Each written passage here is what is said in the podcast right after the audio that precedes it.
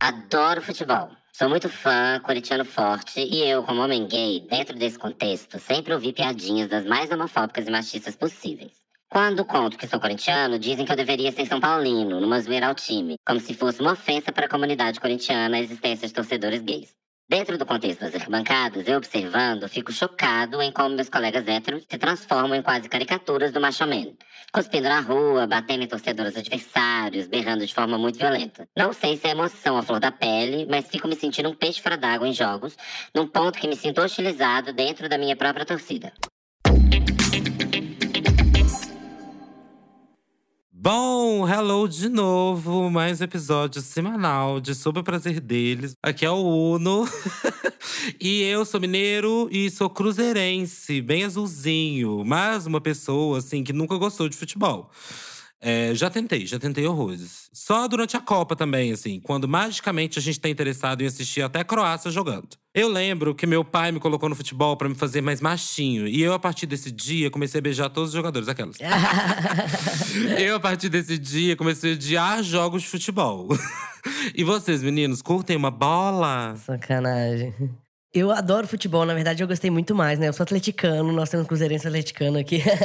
sou mineiro atleticano. Sempre gostei de assistir acompanhar. Eu gosto de esporte no geral, né? Mas é, futebol eu joguei muito tempo. Joguei em campeonatos, mineiro, brasileiro, já joguei mundial, já ganhei muitas coisas assim, eu adoro. Mas eu parei de gostar com o tempo porque eu sentia muito essa vibes do machismo, da homofobia, da misoginia. A gente sentia muito essa vibe da galera criticando em tom de brincadeira. E com o tempo fui me afastando.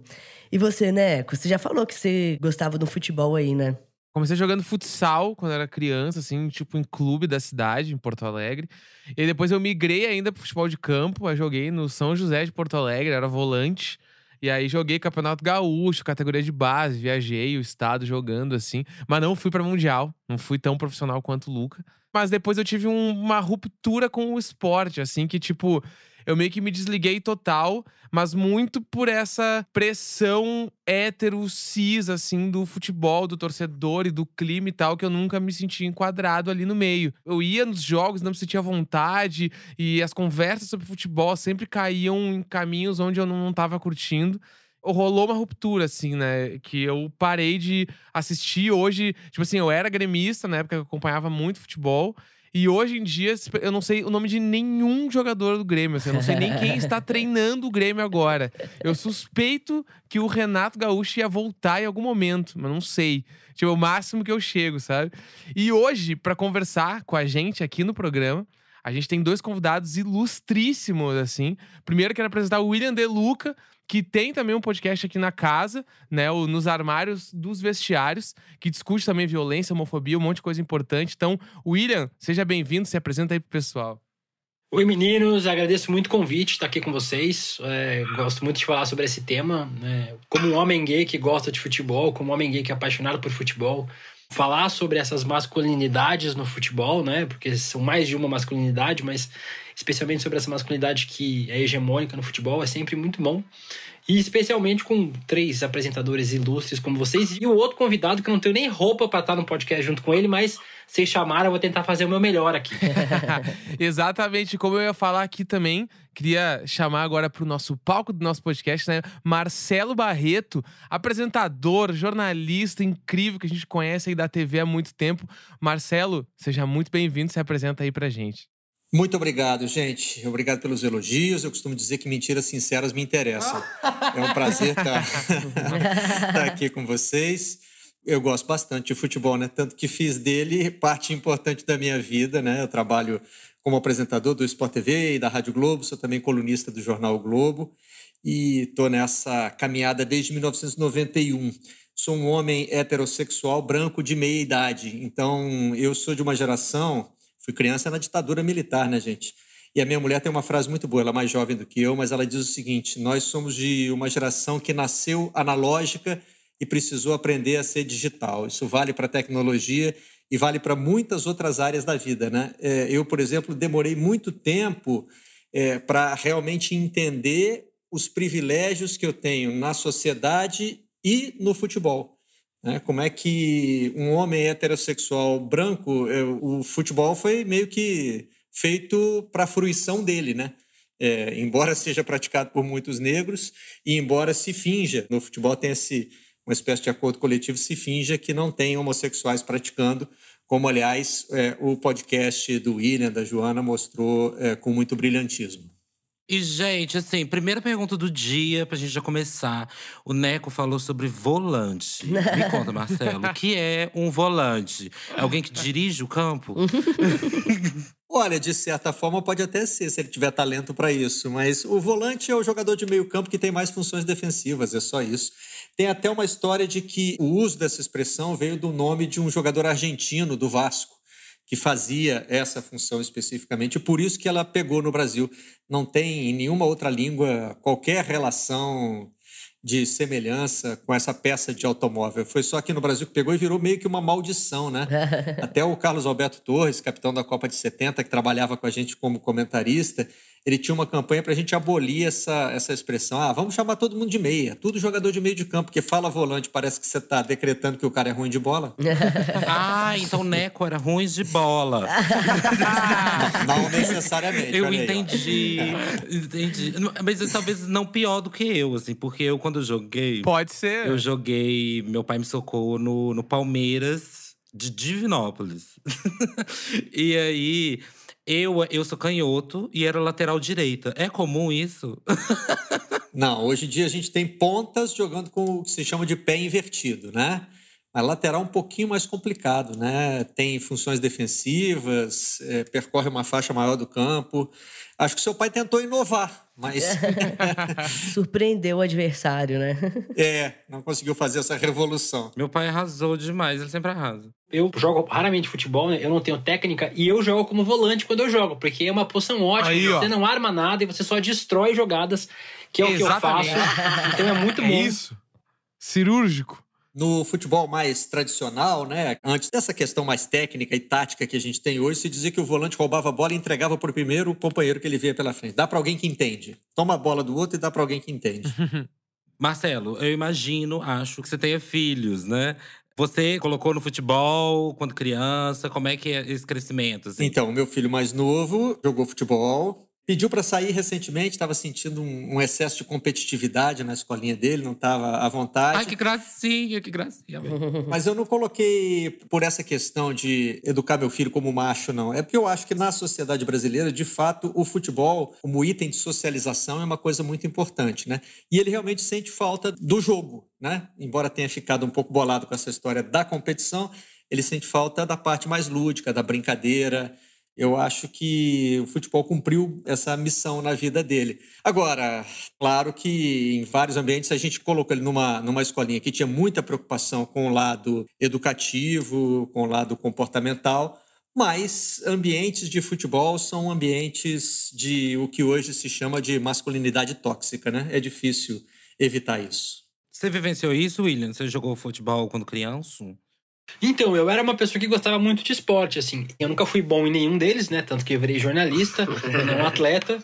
Mas eu sempre gostei muito de praticar. Mas eu sempre fui mais uma pessoa que assistiu o esporte, né? Eu sempre assisti mais futebol. Eu gosto muito de futebol, eu amo Palmeiras e gosto de futebol, né? Eu sempre gosto de registrar que eu gosto muito do esporte, mas amo mais o Palmeiras do que o esporte. Eu sempre entendi que esse espaço não era um espaço de qualquer masculino, né? Tem um masculino que se espera no futebol, né? Esse negócio de colocar o filho para jogar futebol, no começo do futebol, no século retrasado, né, quando o futebol começou a se popularizar, a gente tinha nas escolas inglesas, né, já que o futebol é um esporte que surgiu na Inglaterra, eles colocavam o esporte para ser praticado como uma forma de não afeminar os jovens, os alunos, os estudantes. Então, desde o começo do futebol, ele é pensado como um espaço de um masculino construído, de um masculino ideal. E aí, por isso que o futebol hoje é um templo dessa masculinidade tóxica, desse tipo específico de ser homem, né?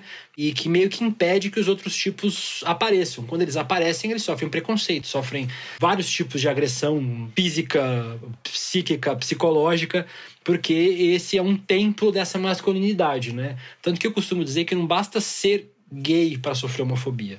Se você não cumprir um estereótipo esperado no futebol, você vai sofrer preconceito, porque se espera que o futebol seja o espaço desse tipo de macho. E eu nunca me identifiquei com esse tipo de macho, né? É um jeito específico de ser. Tem uma história interessante sobre isso aí. O Barão de Coubertin, que é o criador dos Jogos Olímpicos da Era Moderna, ele visitou a Inglaterra, ele é francês, né? E lá conheceu Thomas Arnold, que era o defensor da aplicação do esporte nas escolas, né? E voltou impressionado, dizendo o seguinte: os ingleses, os jovens ingleses, estão mais preparados para a guerra, porque eles têm essa questão da masculinidade expressa no esporte, enquanto os franceses que dedicam o tempo às artes são efeminados. Então, se tiver outra guerra entre Inglaterra e França, os franceses vão perder por isso. Os jovens não praticam esporte nas escolas e ficam mais efeminados. Então, essa ligação ela é ancestral, né? Essa ligação que existe na cabeça das pessoas, principalmente dos homens, entre esporte e masculinidade, que é uma confusão que se faz com a virilidade, né? No esporte, você precisa de, muitas vezes, de força, de potência, e como isso na nossa sociedade é associado à masculinidade, então ficou essa coisa meio, meio excludente. Quando eu jogava, né, eu jogava no feminino, porque eu sou homem trans, fiz essa transição. E aí, quando as pessoas iam conversar comigo, principalmente os caras, eles falavam assim: ah, mas com o Luca não dá, porque o Luca entende de futebol, como se mulher nenhuma entendesse de futebol, né? E eu percebo que, assim, quando tá especificamente falando do futebol, quando você tá assistindo, quando você tá jogando, eu sinto que o machismo, ele se torna muito maior ali dentro, né? A pessoa, ela, parece que ela se sente uma liberdade de poder ser machista dentro do esporte. Vocês percebem isso em algum momento? É, o esporte é um espaço. Como o esporte é. Primeiro, ele é separado entre masculino e feminino, né? Claro, por razões culturais, mas também tem uma influência do fator físico, né? Os homens, por exemplo, no atletismo, eles atingem marcas melhores do que as das mulheres nas provas de velocidade, nas provas de fundo, nos saltos, enfim. Tem a questão da força física. Mas eu acho que o peso maior é cultural mesmo, é isso, é de se afirmar como homem. Né? O esporte é um lugar de se afirmar como homem. Aqui não tem mulher e não pode ser afeminado, porque senão você vai estar trazendo menos força. E aí você tem uma parte que é a parte física, mas tem outra parte que é totalmente cultural, né? Você vai trazer uma certa fragilidade, emocionalmente você não vai ser forte como o esporte exige. Então tem várias separações na linha do menino veste azul e menina veste rosa que são também implantadas na educação esportiva, né? E também é por isso que o homem gay acaba sofrendo preconceito no futebol, porque é, uhum. O feminino é um problema no futebol. Não é nem que o homossexual seja um problema. Ele também é um problema, né? Contra essa masculinidade, mas o feminino é um problema. E na cabeça dessas pessoas, desses machistas especificamente, e homofóbicos, o homem gay representa o feminino. Ele nega essa masculinidade, né? Que é o cara que come todo mundo, né? Tipo, o cara que é o macho reprodutor. E quando o homem gay nega essa masculinidade esperada, ele cumpre o papel do feminino, né? E como o feminino é detestável no esporte, especialmente no futebol, ele acaba sofrendo o preconceito por isso, né? Tem uma conexão muito forte entre o machismo e a homofobia na sociedade toda, mas no futebol ela fica muito mais evidente. Futebol ele é esse esporte de arena, né? Onde, tipo, ficam lá os caras jogando no meio do campo e a torcida tá, tipo, empurrando as pessoas para cima. E normalmente o homem hétero cis, ele tá, tipo assim, expurgando coisas para fora e gritando tudo que pode e tal e querendo que esse time, esse jogador seja aguerrido e ele transpareça essa macheza toda assim. E aí a gente começa a ver que várias coisas estão sendo costuradas, né? Tanto o torcedor tá tipo performando esse machismo, né? Quanto os jogadores, para poder cumprir a expectativa do clube da torcida, também acabam performando isso junto. Então acaba se tornando todo um ambiente muito tóxico para ambas as partes né? E para todo mundo, assim. E até isso que o William tava falando, assim, né? Do, do ambiente e dos jogadores e tudo, assim. Eu queria perguntar para vocês sobre como vocês, que trabalham diretamente com isso, assim, vocês enxergam esse ambiente tão próximo de vocês, né? Tipo, tanto como que é a proximidade da torcida com o, o jornalismo esportivo, dos jogadores, assim, tipo, existe alguma fragilidade no meio disso ou não? É sempre performar machismo e virilidade para todos os lados possíveis, assim. Como é que vocês enxergam isso? A relação do torcedor com o futebol é uma relação que merece ser estudada, é estudada, né? Tem muita gente que se dedica a isso. Primeiro que se você pega frases de hinos e de cânticos de torcida, sempre tem o um amor, né? Uhum. O amor está sempre ali presente. E é um amor eterno, né? Sempre assim, te amarei até a morte e todas as suas, uhum. as suas variantes, né? Mas é, o amar o seu é, parece que vem é necessariamente ligado ao odiar o outro, né? O outro é o inimigo, uhum. o outro é a, é a ameaça. E em cima desse ódio ao outro é que entra muito essa questão da masculinidade transformada em violência, né? Que as torcidas organizadas fazem. A gente está gravando essa conversa aqui no dia seguinte ao que viralizaram aí imagens de uma torcida do Cruzeiro fazendo uma emboscada contra uma torcida do Palmeiras, é, com pedaços de pau, exibindo imagens dos adversários capturados, inimigos capturados, é, sangrando e humilhados, sem roupa, só de cueca, enfim. Sim. Uma coisa que remete à guerra, né? Então, essa relação com o outro no futebol é uma relação de guerra. O jornalista acaba ficando um pouco no papel do outro, né? Ele é sempre o incômodo, ele é sempre o que não está lá para te apoiar. Então, sim, muitas vezes a gente tem episódios de extrema agressividade, assim, tem equipes que são atacadas, já teve tentativa de invadir cabine, enfim, a gente lida muito com essa questão da agressividade no futebol, né? E, e assim, parte das ofensas, é, eu me lembro que uma vez a gente teve um debate legal no Redação, porque é um programa exibido de manhã na televisão, é televisão fechada, mas enfim, a gente tem alguns pudores com, com o palavrão, então a gente ficava tentando falar dos palavrões que são gritados em estádios, sem poder pronunciar o palavrão, né? E aí tentando identificar ali o que, que é. O, o, palavrão ele é sempre baseado no preconceito, na diminuição do outro, né? Uhum. E no Brasil, os palavrões preferidos são é, é, os que falam da sexualidade da mãe do outro, né? Uhum. Que tratam a mãe como uma profissional do sexo. E o segundo palavrão preferido é, é chamar o outro de homossexual, né? Porque, assim, isso é considerado uma diminuição do outro. Então, essas coisas acontecem muito na arquibancada e, por isso, a arquibancada é, assim como o vestiário, um lugar onde pessoas gays não vão se sentir à vontade, porque se o que elas são, se o que elas representam é tratado ali como um xingamento, como uma diminuição do outro, ali não é lugar para elas estarem. E eu fiz o podcast, né? Assim, quem não ouviu o podcast, escute nos armários dos vestiários. É, tem aí em todos os agregadores, no Globoplay, no Globo Esporte também, é de graça, só ouvir lá. Lá eu falo sobre essa minha transição, né? Eu sempre trabalhei como jornalista, né? Eu sou formado desde 2007. Eu sempre trabalhei como jornalista em outras áreas, porque na minha primeira experiência como jornalista esportivo, quando eu estava fazendo um estágio lá em Santa Catarina, que foi onde eu cresci, o dono do site, que era um ex-jogador de futebol, disse para mim assim: "Não, tudo bem você ser gay, normal, não tem nenhum preconceito, porém, a gente tá no meio do futebol, né? Tem muita gente preconceituosa, conservadora. Queria que você não falasse sobre as suas redes sociais, assim. Então... Nossa! Gente, passada nessa mona! Puta que pariu! você fala assim, deixa eu te falar um negócio. Se deixar, eu falo do show da Gaga no meio do, do, do jogo do Palmeiras. eu sempre amei futebol, eu sempre amei o Palmeiras. Eu sempre quis muito trabalhar com isso, mas nunca trabalhei. Porque eu nunca tinha parado para refletir os motivos pelos quais eu me afastei do esporte, né? E o motivo é. era esse. É quando na minha primeira primeira relação ficou introjetado em mim, que eu posso ser viado do jeito que eu quiser, aonde eu quiser, porém, se eu for jornalista esportivo, eu tenho que ser menos viado, ou eu tenho que ser viado de uma forma escondida. E, assim, na minha vida inteira, eu lutei muito para ser muito assumido em relação a todos os meus posicionamentos políticos, filosóficos, ideológicos.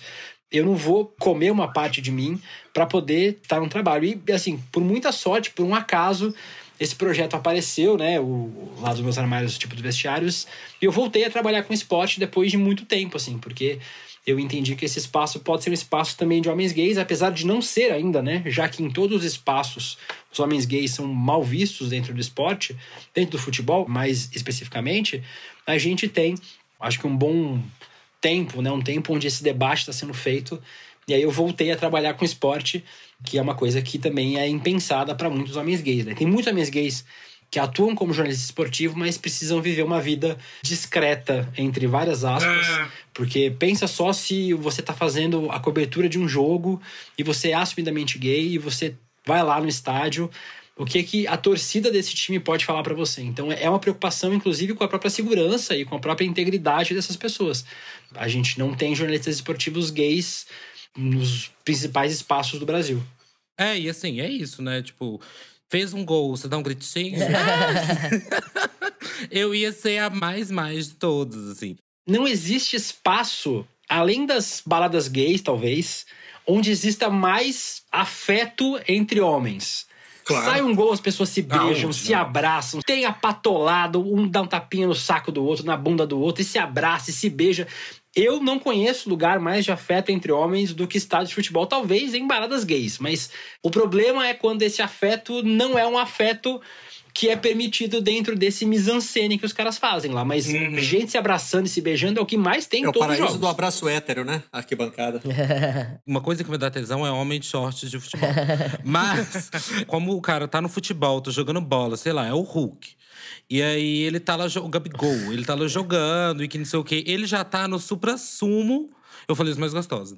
Esse, ele já tá, assim, no supra-sumo da masculinidade, assim, no caso de ser o jogador de futebol. Então, não precisa de mais nada para ele se reafirmar como um hétero parará. Então, ele faz coisas que ele, por exemplo, se ele não fosse jogador de futebol e se ele não tivesse naquele contexto, ele não faria. Então, posso bater na bunda do meu amigo, posso fazer coisas que talvez eu sempre quis fazer. Demonstrar afeto de formas que eu sempre quis fazer. Curioso você levantar isso, porque os jogadores fazem também na questão da aparência, né? Coisas que talvez se sentissem reprimidos para fazer se não, é, se não fossem jogadores de futebol. É, Sim. É, tratamentos de beleza. É, muitos jogadores fazem desenhos nas sobrancelhas, né? Em outros ambientes, talvez eles fossem, eles se sentissem reprimidos para isso. O futebol dá a validação, né, da masculinidade. Dá a validação. Dele. Eu sou volante eu sou volante. Eu sou atacante. e na arquibancada tem isso também, né? Quer dizer, eu posso me comportar livremente, posso abraçar, posso beijar outro homem, porque, afinal de contas, aqui eu estou exercendo o máximo da minha masculinidade. Tanto que um dos meus xingamentos preferidos é chamar o adversário de homossexual, né? Então, parece que é gol do Vasco enquanto a gente fala aqui. Eu ouvi a vizinhança gritando aqui, um grito bem macho, assim, gol! E eu me lembro de uma vez de um torcedor do Palmeiras, talvez o William vá se lembrar, talvez até saiba quem é, né? Que manifestou esse incômodo, né? É no jogo contra o São Paulo, porque tem isso também, você caracteriza o seu adversário, o seu. Ah, era você mesmo, William? Olha, gente, era a Mona, era a Mona mesmo. Então, tá vendo? Me lembro desse caso, mas engraçado, eu tenho outra imagem na cabeça, achei que era outra pessoa. Foi um jogo entre São Paulo e Palmeiras, né? Eu morei fora Isso. de São Paulo muito tempo, e aí tinha um canto homofóbico da torcida do Palmeiras que ainda existe, mas muito discretamente, assim. Só uma organizada puxa esse canto que diz todo viado nessa terra é tricolor. Aí, gente, eu, eu falei, não, assim, não é. Eu tô aqui na torcida do Palmeiras, né? E sou viado, então assim. Posso provar que não é. Tem algo errado é, nisso. Olha essa porquinha aqui. Exatamente. Gente, eu tô amando, porque tem sonoplastia, tem sonoplastia não. Acho que rolou um VAR, né? Essa sonoplastia não foi planejada, tá bom? Porque teve um grito logo depois do outro, acho que rolou um VAR aí, né? Teve gol e confirmação do gol, deve ter sido isso. Possivelmente a gente tava falando sobre a presença de, de homens gays no esporte tal, e na torcida e tudo. E isso me lembrou duas histórias que possivelmente vocês, tipo, viram acontecer, né? A primeira foi uma que eu vi muito perto, porque eu era de Porto Alegre, que era do caso do Grêmio da Poltrona 36. Sim. Não sei se vocês lembram dessa história, é muito antiga, né? Que, para quem não sabe, é uma história de dois jogadores do Grêmio, que, se eu não me engano, era o Bilica e o Capone. Eu acho que são esses os nomes que eles têm a, a, a, história, até hoje eu não sei se é verdade ou se é lenda e tudo, que eles fizeram sexo oral dentro do ônibus e era na poltrona 36, voltando de um jogo. Né? E em paralelo a isso. Ai, que delícia! Nossa, são plots. a gente também teve a história, né, tipo, que ficou muito marcada, inclusive, eu acho, aí vocês podem também me confirmar, que é a história do São Paulo com o Richarlison, né? Então, tipo, até hoje, assim, eu não sei se esse é o ponto de partida da, da galera falar que quem torce pro São Paulo é viadinho e não sei o que. Se veio estritamente do Richarlison, mas eu sei que o Richarlison, ele, se ele não veio dele, engrossou o couro muito por causa dele também, né? Vocês vivenciaram isso de perto? Então, o curioso é que o futebol cria toda essa celeuma em torno da decisão da orientação sexual de homens adultos, né, e da decisão é, de eventualmente namorar um companheiro de trabalho, quando na verdade o maior perigo do futebol está no assédio, né? no assédio a crianças, a jovens, a, a adolescentes, enfim, é, na verdade está no comportamento de pessoas que não respeitam as crianças que estão entregues ali a eles para trabalhar com eles. Dois homens adultos se decidem namorar dentro do ambiente do trabalho, né? Eu acho que a gente já passou muito do tempo de se escandalizar com isso, né? Mas o ambiente do futebol tem essa essa coisa e é curioso, me chama a atenção também, porque no futebol sempre teve assim o vestiário tratado como o espaço sagrado. Não, no vestiário não pode, vestiário é, né? Era isso que muita gente usava como justificativa para se incomodar com a presença do homem gay Uhum. no esporte, especificamente no futebol. Mas o cara vai frequentar o mesmo vestiário que eu. Gente, eu fico puta com isso, porque assim, é admitir que a gay, ela vai gostar e querer qualquer Isso. homem da face da terra. Exatamente. Tipo assim, mona, isso é feio, cara, entendeu? É uma autoestima que eu fico assim, passado, sabe? Porque assim, Mona, tipo, não, não estou afim de você, não vou ficar afim de você, entendeu? E muito principalmente porque você é hétero pra começo de conversa. Eu não quero perder meu tempo. Mas assim, sabe? Tipo, um homem hétero pode me ver pelado, mas um homem gay não pode me ver pelado. Não, ai, gente, eu acho isso aí ridículo, num grau a mais, assim. E puxando esse, esse engate do, do, do, Richarlison, né, assim, uma pessoa boa pra falar sobre isso é o William, né, William? Porque, afinal de contas, foi no podcast que o Richardson, pela primeira vez, falou abertamente sobre a orientação sexual dele, né? Ele sofreu perseguição durante a carreira sem nunca ter falado sobre isso. Mesmo assim, só pela, né, pela, é, pelo folclore que se criava em torno dele, né? Ah, o Richarlison não pode jogar no meu time pelo que ele representa. É, ele, já, ele já teve campanhas de torcedores contra a contratação dele. Vocês falaram um pouco sobre o São Paulo, né? Tem um negócio com clubes que são considerados clubes de elite no Brasil, que são é, é, é, de, de, de é, faixas de renda. Então aqui a gente tem o São Paulo em São Paulo, tem o Cruzeiro em Minas Gerais, é, tem o Náutico em Pernambuco, por exemplo, e esses clubes, tem o Fluminense no Rio de Janeiro, esses clubes ganharam essa pecha de serem aristocratas, elitistas, e por consequência acabaram sendo chamados de clube de viado. Então, nesses estados, esses clubes sempre tiveram essa pecha.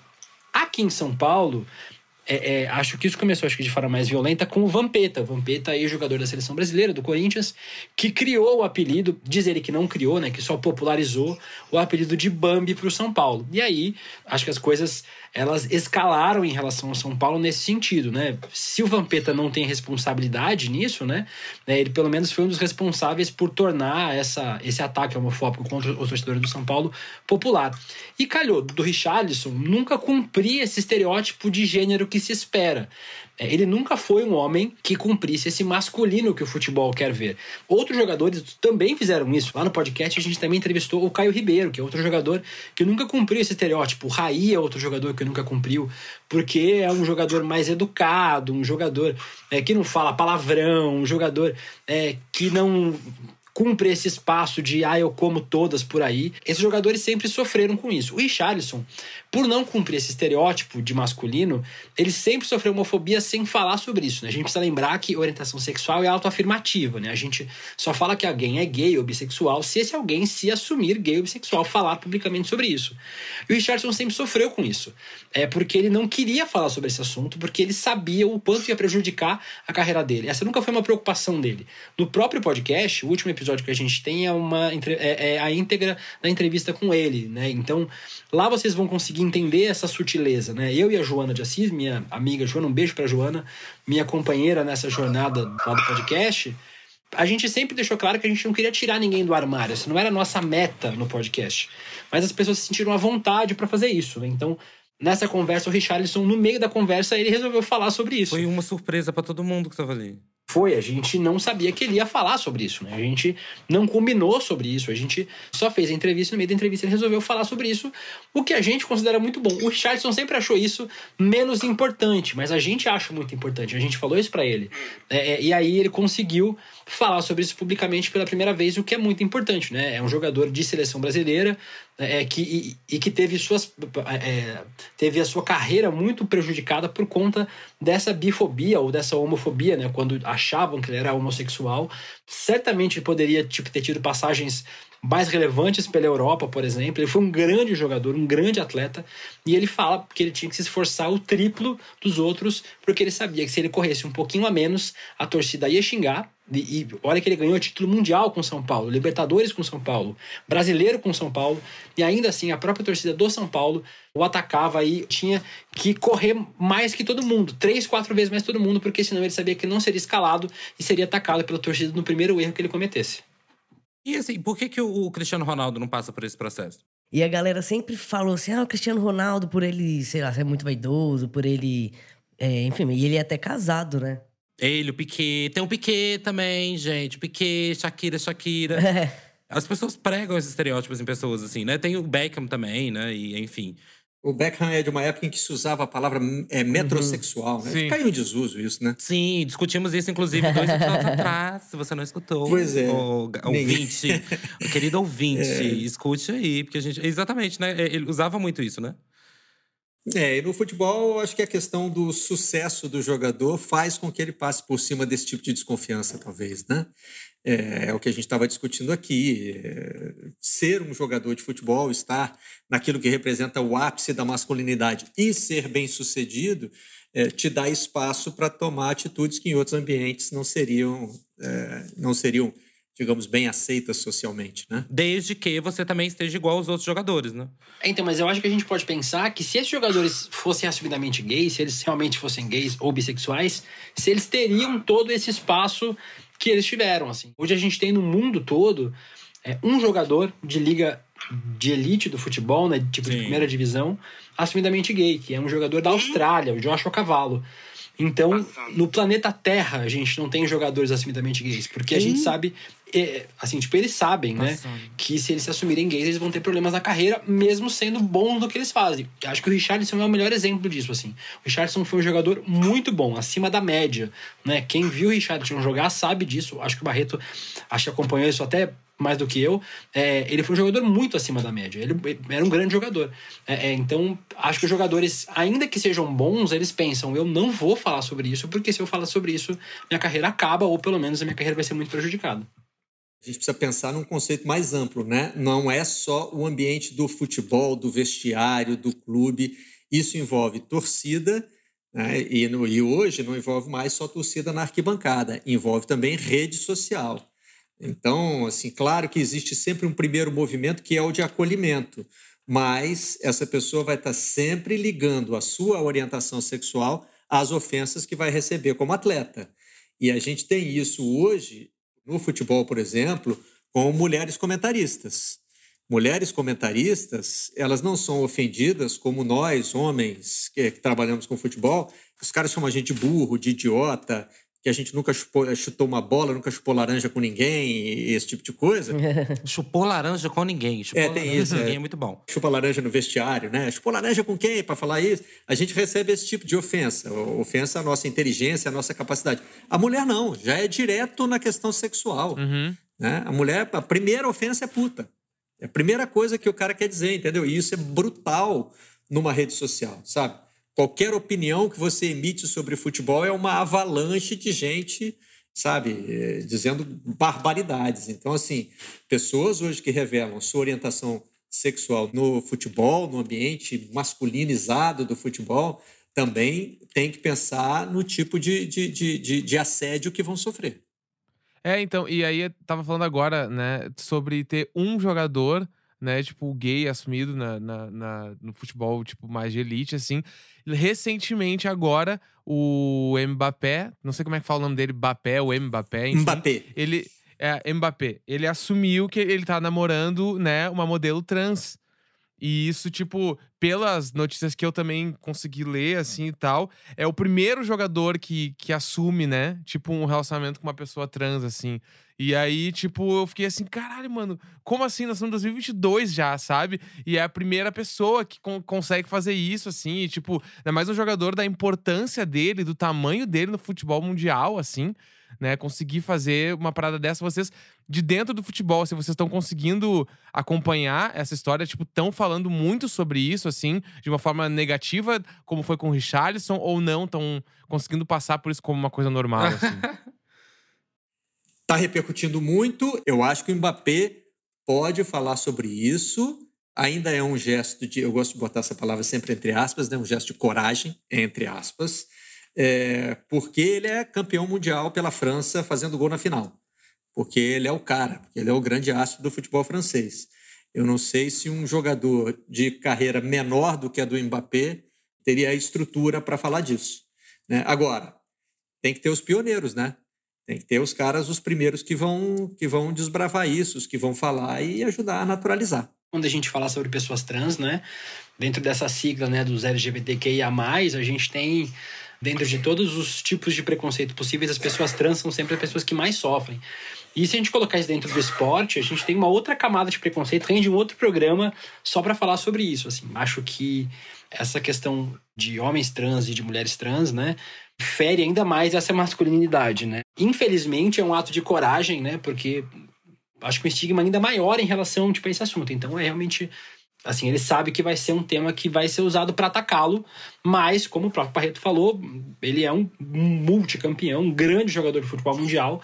E assim, tipo, se alguém tem a chance de fazer isso e ser menos atacado e passar mais ileso né, por toda essa repercussão que esse futebol machista, homofóbico, transfóbico faz, certamente o grande Mbappé, o Kylian Mbappé, é tipo é o cara para fazer isso. E o bizarro de tudo isso, né, gente, é que é vida pessoal, né? Não era nem pra gente estar tá falando nada, né? O cara namora quem ele quer. Tem um ponto de contato com questões de identidade de gênero, não de orientação sexual, mas de identidade de gênero, quando tem essa questão do masculino e feminino, porque o esporte é dividido assim, foi assim que ele foi criado, e quando a gente começa a viver uma nova realidade, a gente tem que conversar sobre isso. Lógico que também nisso a primeira reação foi preconceituosa, é, né? Exato. Ah, é homem querendo jogar com mulher para levar vantagem física. A gente ainda está muito atrasado no debate, mas precisa ter o debate.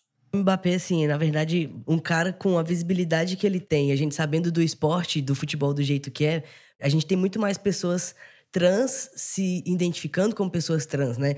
E muitas dessas pessoas, eu particularmente conheço vários que eram atletas e deixaram de ser porque eram jogavam no feminino e é, o masculino não aceita ou vice-versa, sabe? Então acho que a gente tem um problema muito grande de como que a gente mede isso, entendeu? Da pessoa não poder continuar praticando o esporte dela ou achar que ela tem algum tipo de vantagem ou desvantagem em relação a isso. E aproveitando que a gente está falando sobre isso, é, tem o um rolê dos, dos, times brasileiros não terem a camisa número 24, não é isso? E agora vai ter na Copa, né? Vai ter na Copa do Mundo o jogador número 24 da seleção brasileira. Olha! Não pode passar direto para 25. Mas no Brasil não tem, não é isso? Não tem nenhum time. Eles pulam, tipo assim. Para quem estava em coma nos últimos 150 anos, o 24 é o número associado ao viado no jogo do bicho, né? É, e por isso, é, é assim, trata-se também do número ligado aos homossexuais. Inclusive, eu, eu, eu, eu tenho um projeto chamado Camisa 24, que vai ser lançado daqui dois meses. Ah, que massa. Já fica aí é, é, é o spoiler. Ó, oh, amei, adorei. Primeira coisa, assim, antes da gente entrar nesse lugar, falando do Mbappé, é, porque né, tem muitos ouvintes aí que às vezes não sabem, não conhecem muito sobre essas questões, mas o Mbappé namorar uma mulher trans não faz ele gay, não faz ele bi. Ele continua sendo hétero. Até porque, assim, né? As pessoas não se apaixonam por genitálias, as pessoas se apaixonam por fenótipos, né? Assim, expressões de gênero e zilhões de outras coisas, assim. Então, né, assim, o Mbappé não deixa de ser hétero. Ele continua sendo hétero, ele só tá pegando uma mina que tem um pau. Né, assim. Ou não. não necessariamente. Ou não, nem sabemos se tem. É. é uma questão também de educação constante, né? Outro dia eu fui falar do Luca, jogador de tênis de mesa, e falando sobre. É, vai continuar no feminino, porque ainda não vai fazer é, um tratamento hormonal, mas já assumiu uma nova identidade, né? E aí, ao falar sobre isso, numa entrevista com o Luca, eu usei a expressão orientação sexual, quando na verdade a gente está falando de identidade de gênero, né? Então é, tem que prestar atenção, tem que prestar atenção o tempo todo, a gente tem sempre que se atualizar. É, e eu tenho certeza que quando a gente terminar essa gravação, eu vou ficar rebobinando aqui na minha cabeça para ver se eu dei algum fora, se eu falei alguma coisa errada, porque. Ai, não, você não deu nenhum fora, você deu só dentro. Só deu chute no gol. deu chute no gol. Ele é maravilhoso, o Mbappé é um, é um gato. Ah, é isso, gente. A Mona é roluda, a Mona é roluda. Olha o Uno, olha o Uno. ai, ai. Tô passada, realmente. Tô passada, Mbappé. Mbappé com vários P's. Mas. Mas, ah, bom, e aí, assim, né? É, só voltando numa coisa interessante também que eu acho que a gente abordou aqui. É que, assim, falaram muito sobre mulheres estando à frente, né, sendo âncoras desses programas de esporte. Vocês acham que elas estão sendo âncoras de, de programas de esporte porque é uma tentativa de botar mais representatividade e afins dentro desse contexto, ou é num lugar de objetificação mesmo da mulher, assim, de colocar ela ali porque vai atrair mais o olhar do homem, né? O homem vai ficar mais interessado em assistir o negócio porque tem uma mulher muito gata, que é quase, né, assim, é, é unânime, né, de todas as apresentadoras, são mulheres muito bonitas e também muito sexualizadas, né? A gente vê comentários de Twitter o tempo inteiro falando, falando ah, essa mulher é pelada, ou não sei o quê. É, eu acho que a gente está começando a passar dessa fase, na verdade. É, talvez até discordando um pouquinho da sua colocação. Eu acho que durante muito tempo as mulheres foram usadas assim. Tinha que ser mulher decotada, né? Tinha que ser, enfim, é, essa imagem sexualizada. Eu acho que hoje a gente tenta começar a pagar, na verdade, uma dívida histórica, né? Assim como existe uma preocupação em ter mais pessoas negras também falando é, sobre futebol nos, nos, programas de televisão. É, mas, assim, é, é um caminho que está começando a ser percorrido. Falta muito ainda para a gente tentar atingir alguma paridade. Mas eu acho que hoje já começa uma transmissão. O problema é que é o seguinte: não adianta tentar dissociar a imagem da mulher da imaginação desse público ligado ao futebol. Né? As mulheres ainda têm que aturar muito isso. Da mesma forma que eu disse agora há pouco, que as ofensas são sempre direcionadas para a questão sexual, os elogios também, né? O cara acha que está super elogiando uma mulher, dizendo que ela é gostosa, que ela é maravilhosa, que queria é, fazer isso ou aquilo com ela. Né? Os comentários em redes sociais de mulheres que trabalham com futebol são super poluídos com esse tipo de comentário ainda. Mas, da mesma forma, é só naturalizando a presença é, de mais mulheres comentando, narrando e reportando futebol é que a gente vai conseguir um dia superar isso. Total. Pessoal, momento agora onde a gente lê as mensagens que os nossos ouvintes mandaram para nós e nós vamos responder junto aqui com os convidados. E lembrando que se você quiser mandar sua pergunta, você fica de olho nos nossos conteúdos em arroba o prazer deles no Instagram. E você também pode mandar sua dúvida, sua questão, seu depoimento, o que você quiser nas nossas DMs ou no nosso e-mail contato arroba centomesmo.com.br, beleza? Queria desconstruir um pouco o meu grupo de amigos da pelada. A galera pesa muito nas piadas e na forma de tratarem as esposas. É como se eles no dia da pelada se transformassem. Sou um homem hétero e sempre discuto com minha esposa como que é um ambiente hostil e tóxico tanto para homens como para mulheres. Nossa, isso é um, é um troço que, inclusive, esses dias eu vi uma entrevista. Eu não me lembro, eu acho, acho que era o Papo de Segunda que tava falando sobre isso que, tipo assim, é muito mais fácil tu combater o machismo, tipo, falando na internet, falando algumas coisas, do que no teu grupo de amigos muito próximo, tipo esse da pelada, por exemplo, onde muitos caras são machistas e aí tu levantar a mão sozinho e, e questionar essa pessoa ou falar que essa pessoa tá falando é machista e tal, é muito mais difícil, né? Diretamente agora eu vi esse rato, eu lembrei exatamente dessa fala, assim, sabe? Do quanto é difícil, dentro do nosso grupo de amigos, a gente conseguir levantar a voz e sinalizar que aquilo foi errado, sabe? Não sei se vocês concordam com isso também, né? É muito difícil ser o cara que levanta a mão, que levanta a voz para dizer, pô, galera, não, isso aí né, não tem nada a ver. Imagina isso na arquibancada, né? Sim. É, a gente tem visto aí, não só em casos de homofobia, como também em casos de racismo, né? Pessoas que se sentem constrangidas ou inibidas, porque são elas contra a multidão, né, gente? Às vezes é um contra a multidão. Tá todo mundo ali fazendo uma ofensa desse tipo e você vai ser o cara que vai dizer, pô, galera, não vamos fazer isso? Sim. Na verdade, a pessoa precisa estar aberta pra gente conversar, né? E se elas não estão, é, acaba criando uma situação muito desconfortável ali para todo mundo. É, e olha só, deixa eu dar um depoimento aqui de agora não só de homem branco, mas também principalmente no item de meia idade, né? É, a, gente, a gente foi criado com toda a liberdade para dizer esse tipo de coisa. Né? Na verdade, a gente foi criado com o reforço desses estereótipos. Então, assim, é, chamar de viadinho significa, é, é, porque o cara não teve força ou não teve coragem é, era algo absolutamente natural. Né? Sim. É, como é até hoje para muita gente, né? Então, é, assim, eu, eu não estou aqui também no papel de dizer, pô, nunca fiz isso. Pelo contrário, já fiz, já fiz muitas vezes. É, e, e, ao longo da vida fui aprendendo que não é, é, E até hoje ainda sou reprimido pelos meus filhos, muitas vezes que me apontam: oh, isso aí não dá mais, tá? Fala mais esse tipo de coisa, não. Então, são coisas que a gente. É o que eu falo da questão da reeducação constante, né? Acho que tem esse negócio. Eu dei uma entrevista em um podcast de torcedores do Palmeiras chamado Pode Porco. E lá eles perguntaram: tá, mas e a gente que é homem hétero, cis, branco? A gente faz o que para ajudar a gente? A primeira coisa é não passar pano. E assim, é ruim ser chato. Eu já tô acostumado que eu sou há muito tempo o chatão do rolê. Então as pessoas nem falam essas coisas perto de mim mais. Mas sempre que você vê e você dá uma risada e você ajuda a reforçar, você dá a entender para essas pessoas que é ok falar isso. Então, acho que a melhor forma de ajudar é falar, velho, não, fala isso não. Assim você tá errado. A pessoa pode até na hora falar, não, você tá sendo politicamente correto e nananã. Mas, cara, ser constrangido em relação a isso dar um toque nas pessoas faz com que elas entendam que não é aceitável. E não sendo aceitável, elas teoricamente tendem a não repetir. Elas podem até pensar, eu sempre falo que não existe polícia do pensamento, né? Não existe minority report. Então, assim, crime de pensamento não existe. Você pode pensar o que você quiser.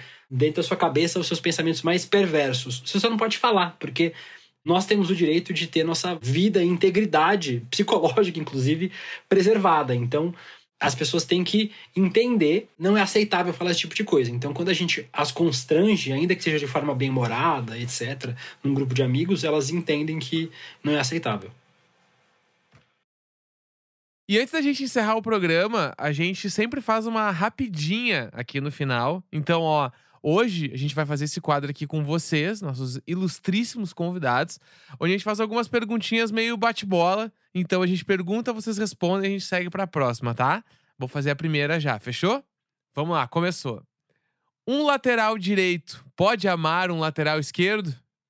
Bom, até pode, mas durante o jogo dá confusão se forem se encontrar no meio do campo, né? É, é melhor cada um proteger a sua posição e, e deixar o relacionamento para depois. Acho que eles podem se amar no vestiário, podem se amar em casa, no campo. Depois de um gol, por exemplo, eles podem se amar. É aquele momento para compartilhar o amorzinho, mas durante o jogo, é, uma das laterais vai ficar desguarnecida e não vai ser bom pro time.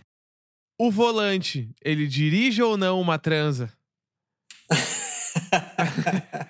é, você sabe que volante no futebol também tem fama de ser viril, né? De ser. Então, se for pelo estereótipo, eu acho que ele vai ser mais mas do perfil de querer dirigir sim. Eu acho que vai tudo. Pode dirigir, pode não dirigir, de vez em quando pode ser mandado, pode mandar. Até aquele negócio de ser versátil, né, gente? Você vai testando tudo. Eu acho que o volante pode fazer o que ele quiser. Amo. O goleiro, ele precisa gostar de bola? O goleiro precisa gostar de bola. Aí a gente tem que, a gente tem que encarar o duplo sentido, porque ele tem que querer a bola do jogo com ele. Essa sim. Exatamente. Porque se o goleiro não gosta de bola, ele tem que agarrar todas as bolas. Essa é a tendência. Já que vocês querem o duplo sentido, o duplo sentido está muito aí. O goleiro não pode largar as bolas, porque se largar as bolas, as bolas entram no gol e ele toma gol. E aí a função dele está, está perdida. E agora entrando mais nos detalhes sexuais dos nossos convidados. Dominador ou submisso? Eu. eu sou um homem submisso especificamente à minha mulher. São já 25 anos de casamento, então funciona bem com essa, com essa ordem das coisas. Rapaz, eu tendo a ser mais dominador nas relações, assim. É, é, é mais, mais.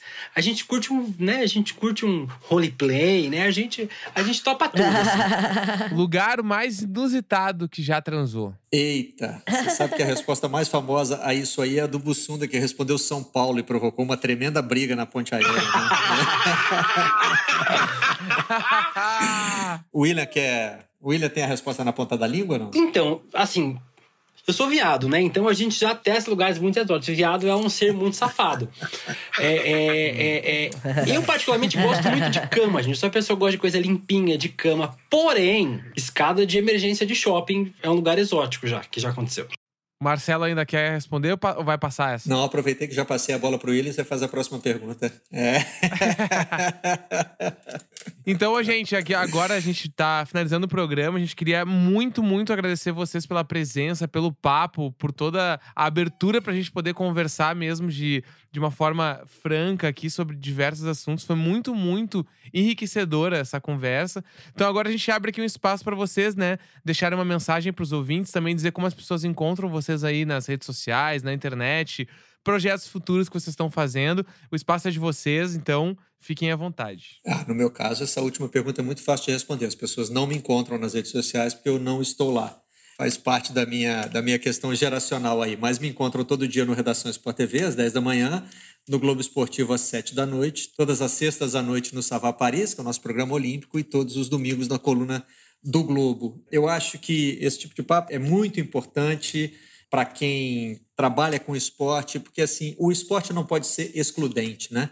O esporte tem que ser inclusivo com as transformações que a sociedade está vivendo, né? O esporte como a gente o conhece hoje nasce no fim do século XIX, então isso é o quê? 150 anos? Vamos daqui a pouco para 200 anos, isso não é nada, né, gente? Historicamente não é nada. E a gente fica falando porque é a tradição, porque é a instituição. Para com isso, né? Vamos, vamos modernizar o esporte e vamos modernizar no sentido de incluir. O esporte é para todo mundo, né? E isso passa por todas as áreas da sociedade. Muito obrigado pelo convite, foi um prazer é, estar aqui com vocês você me encontra só nas redes sociais mesmo. Eu tenho 37 anos, né? Mas eu sou uma pessoa muito ligada em redes sociais, então eu tô no arroba Deluca, D-E-L-U-C-C-A, no Twitter e no Instagram e no TikTok eu tô como Deluca William.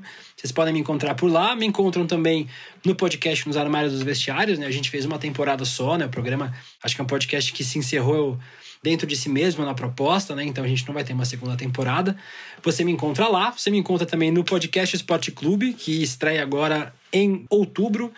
É, eu e a Dai Natália vamos apresentar falando sobre esporte.